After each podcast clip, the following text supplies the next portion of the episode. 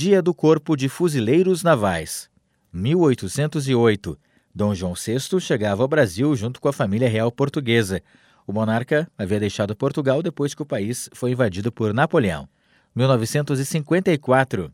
Nascia a cantora Rosana, um dos grandes nomes da década de 80.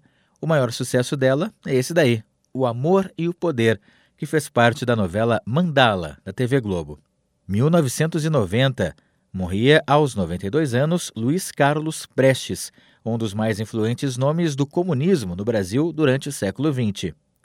1994.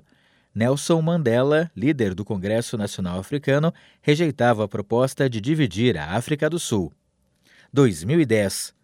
Morria aos 71 anos o cantor regionalista Leonardo. Com a edição de Vicente Nolasco, falou Gustavo Gossen.